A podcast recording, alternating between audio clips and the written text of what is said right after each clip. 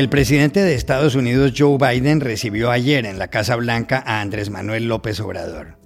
¿Qué ganó o qué perdió el presidente mexicano tras esta reunión?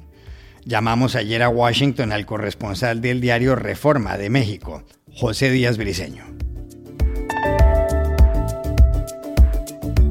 El mundo no sale de su asombro al contemplar las imágenes del universo, captadas por el telescopio James Webb que desde el lunes está publicando la NASA. ¿Qué es lo más llamativo? Buscamos a Juan Diego Soler, del Instituto de Astrofísica de Italia. A menos de dos meses del referéndum en Chile, la posición de algunos expresidentes fortalece la tesis de que los ciudadanos rechazarán el texto de la nueva constitución. ¿Por qué? José María del Pino, corresponsal del Grupo Clarín, nos lo explicó desde Santiago. Hola, bienvenidos a El Washington Post. Soy Juan Carlos Iragorri, desde Madrid. Soy Dori Toribio, desde Washington, D.C. Soy Jorge Espinosa, desde Bogotá. Es miércoles 13 de julio y esto es todo lo que usted debería saber hoy.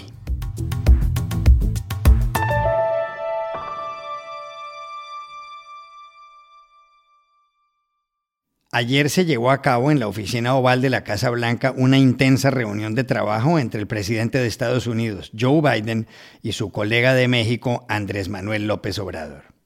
Era la segunda vez que López Obrador se veía en Washington con Biden. La primera tuvo lugar en noviembre del año pasado, y allí estuvo también el primer ministro de Canadá, Justin Trudeau. López Obrador no asistió a principios del mes pasado a la Cumbre de las Américas en Los Ángeles dijo que Estados Unidos ha debido invitar a los mandatarios de países como Cuba y Venezuela.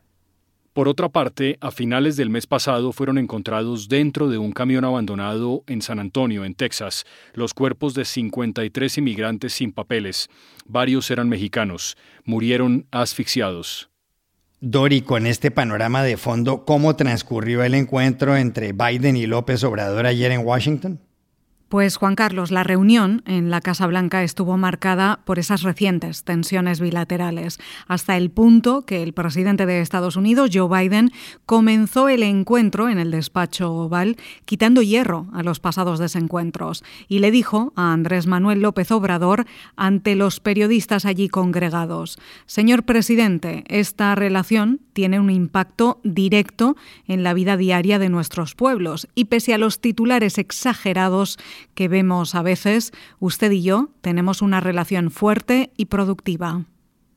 Mr. President, this is a relationship that directly impacts the daily lives, the daily lives of our people. And despite the overhyped headlines that we sometimes see, you and I have a strong and productive relationship.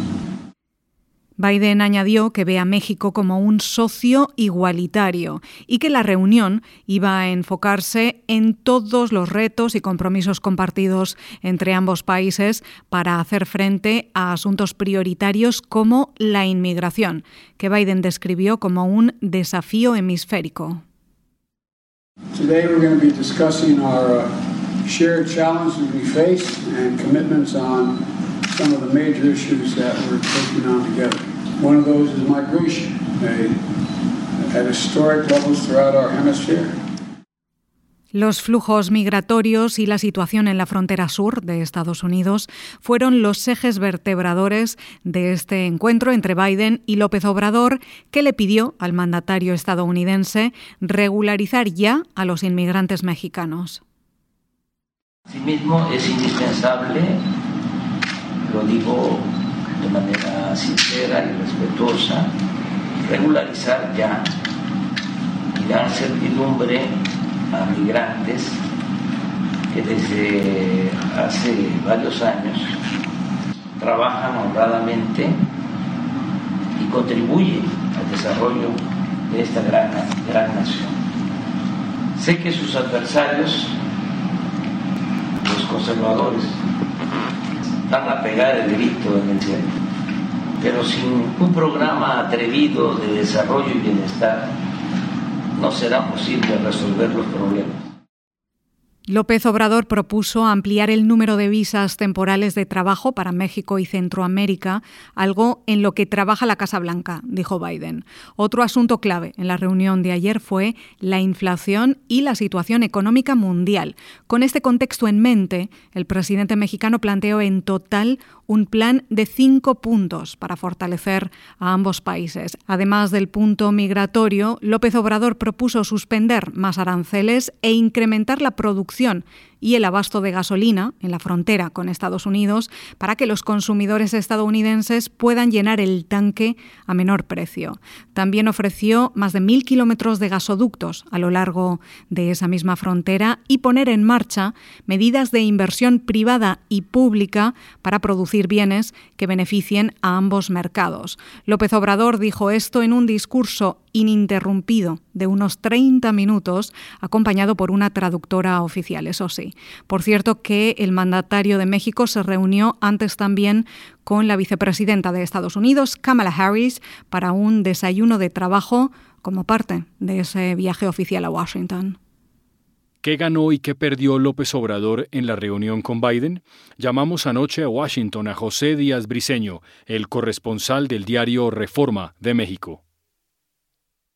Sin duda el presidente López Obrador ganó. ¿Por qué? Porque a pesar del desaire que hizo el presidente Biden al no asistir a la Cumbre de las Américas el mes pasado, logró una cita en la Casa Blanca con el foro internacional que esto le permite.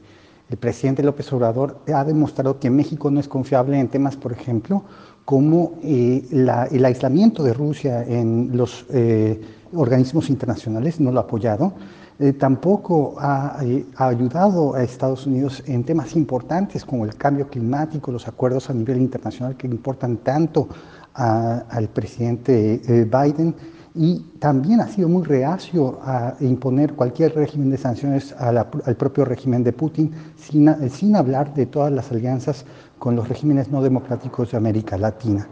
el que el presidente López Obrador haya logrado esta cita es en sí mismo un triunfo. ¿Qué perdió el presidente López Obrador? Pues una profundización real de las relaciones. ¿Por qué? El presidente López Obrador propuso un plan de empleo temporal para dar visas de trabajo a los centroamericanos y mexicanos al estilo del plan Bracero, que fue un plan que se instrumentó después de la Segunda Guerra Mundial.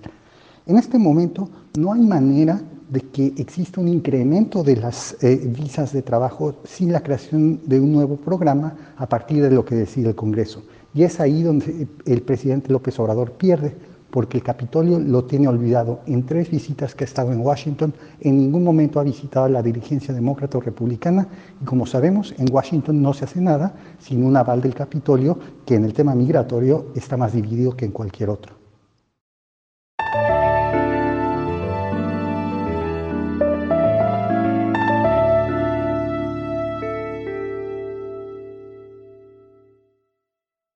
Verdadero asombro han causado las imágenes del universo que ha publicado la NASA en los últimos dos días. Fueron tomadas por el telescopio James Webb, lanzado al espacio el año pasado y que lleva el nombre del segundo administrador de ese organismo estadounidense. La primera imagen tomada por el telescopio, dotado de instrumentos infrarrojos, la mostró el lunes el presidente Joe Biden en la Casa Blanca. Dejaba ver detalles de un cúmulo de galaxias situadas en una zona del cielo llamada SMAX 0723. El actual administrador de la NASA, Bill Nelson, dijo ayer que los cuerpos que se observan en las imágenes estaban a 13 mil millones de años luz de la Tierra. Y que lo que vemos ahora es la luz que ha viajado a 186 mil millas por segundo, unos 300 mil kilómetros. We're looking back more than 13 billion years. Light travels at 186,000 miles per second. And that light that you are seeing on one of those little specks has been traveling for over 13 billion years. And by the way, we're going back further. Un dato impactante es que lo que figura en las imágenes se produjo solo unos 600 millones de años después del Big Bang que dio origen al universo, cuyo nacimiento ocurrió aparentemente hace unos 13.800 millones de años. Ayer la NASA reveló más imágenes. En una aparece la nebulosa de Carina, que está a 7.600 años luz de la Tierra. En otra, el quinteto de Stefan, que es el primer grupo compacto de galaxias del que se ha tenido noticia. ¿Cuáles son las dos cosas más llamativas de lo que se ha visto? Buscamos ayer a Juan Diego Soler, doctor en astronomía y astrofísica de la Universidad de Toronto e investigador del Instituto Nacional de Astrofísica de Italia. La primera cosa que me impresionó de las imágenes eh, reveladas por el telescopio espacial James Webb hoy fue la resolución en, la imagen. En esas frecuencias es, eh, nunca habíamos visto nada mejor y el grado de detalle con el que se ve, por ejemplo, el caparazón de esa nebulosa, en donde se ve como esa estructura que parecen filamentos, parece como una esponja, y eh, son objetos que eh, obedecen la mecánica de fluidos a una escala gigante. Estamos viendo las leyes de la física en un laboratorio sensacionalmente grande. las colas y los látigos del quinteto de Stefan, esas galaxias que están interactuando, son increíbles. Eso fue lo que más me llamó la atención. Y lo segundo que me llamó la atención, me dio un escalofrío en la espalda. Y es, ¿qué vamos a hacer los astrofísicos de ahora en adelante? La cantidad de datos que está produciendo el telescopio espacial James Webb es increíble. Esa imagen de campo profundo que presentó el presidente Biden, eh, esa imagen se hizo en 12 horas y media. Para hacer una imagen similar, no la misma porque las frecuencias son distintas, para hacer una imagen similar, el telescopio espacial Hubble tomaba un par de semanas o más semanas. En 12 horas y media logramos tener una imagen profunda del universo que antes hubiera tomado mucho, mucho tiempo. Estamos ante una cascada de datos que no sabemos qué vamos a hacer. La astrofísica está cambiando. Estamos entrando en una nueva era de datos sin precedentes. Entonces, eh, nos cambió el mundo. No podíamos ver y ahora vemos. Por lo menos en estas frecuencias, la astronomía ha cambiado para siempre.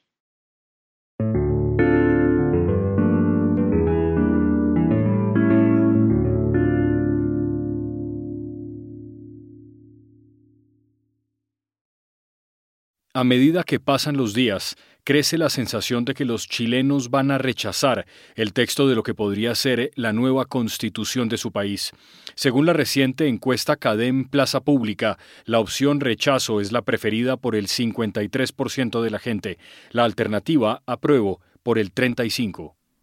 El texto fue redactado por los 155 miembros de la Convención Constitucional elegidos tras el plebiscito de 2020. El presidente Gabriel Boric recibió el articulado el pasado 4 de julio. Los chilenos tienen la última palabra en el referéndum en menos de dos meses. La sensación de que los ciudadanos le dirán no a la propuesta de constitución, que debería reemplazar la que se expidió durante la dictadura de Augusto Pinochet, también ha cobrado fuerza por la posición de algunos expresidentes. Aunque Michelle Bachelet anunció que votará a pruebo, otros dos expresidentes de la llamada Concertación, la coalición de partidos de centro izquierda y centro que gobernó de 1990 a 2010, Eduardo Frei y Ricardo Lagos, se manifestaron de otro modo. Lagos habló con el diario La Tercera y dijo cuál cree que ha sido el error de la Convención Constitucional en la redacción del texto y cómo cree que será el resultado del referéndum. ¿No será partisana esta constitución? Por alguno de los temas, la forma como se actuaba, etcétera.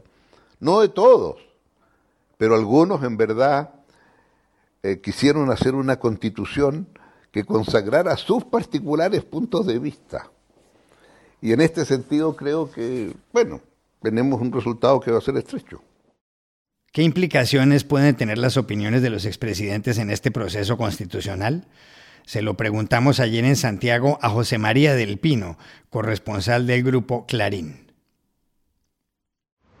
Una vez presentado el texto definitivo que va a ser plebiscitado el próximo 4 de septiembre, indudablemente los ojos políticos del país estuvieron puestos en las definiciones que iban a hacer distintas personas, entre ellos los expresidentes de la República. En parte porque buena parte del diagnóstico de las izquierdas en Chile fue una visión crítica sobre lo que habían significado los 30 años de gobierno, particularmente los gobiernos de centro izquierda, los 20 años de gobierno de la concertación. Por eso se esperaban las definiciones de los presidentes Lago, Frey y Bachelet, que son los que están vivos. Recordemos que Patricio Elwin ya está fallecido. De la presidenta Bachelet no hay mayor duda de que va a apoyar la opción apruebo y que una vez que deje su cargo en Naciones Unidas vendrá a Chile a apoyar los últimos días de campaña que coinciden en fechas antes eh, del plebiscito del 4 de septiembre. Pero se esperaba la respuesta del presidente Lagos, quien la ha dado a través de una carta donde expuso sus argumentos para creer que ni el texto propuesto ni la constitución vigente cumplen con el objetivo de unir a los chilenos, ha dicho Ricardo Lagos. Y entre otras cosas ha asegurado que el próximo 5 de septiembre, es decir, el día después del plebiscito, el debate constitucional en Chile seguirá abierto, gane el apruebo o gane el rechazo. Lagos no ha dado a conocer su voto y las personas que se atrevieron a decir si esta carta significaba un apruebo o rechazo recibieron de Lagos un portazo, pues les recordó que el voto blanco también existe. Por su parte, el expresidente demócrata cristiano Eduardo Frei Ruiz Tagle expuso cuatro argumentos, entre ellos el sistema político, los sistemas de justicia y también las autonomías territoriales para decir que va a votar rechazo, lo que fue recibido como un masazo sobre todo en la democracia cristiana su partido, que se había cuadrado con la opción apruebo.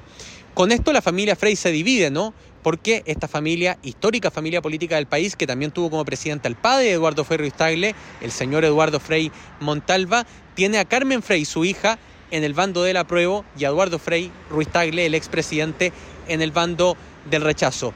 Sin duda alguna, las cartas de los expresidentes de centro izquierda han liberado de presión también a otros personeros de sus gobiernos para plegarse al rechazo y eso ha significado un aumento en las encuestas durante los últimos días del rechazo que saltó, según la encuesta CADEM, del 51 al 53% de adhesión ciudadana.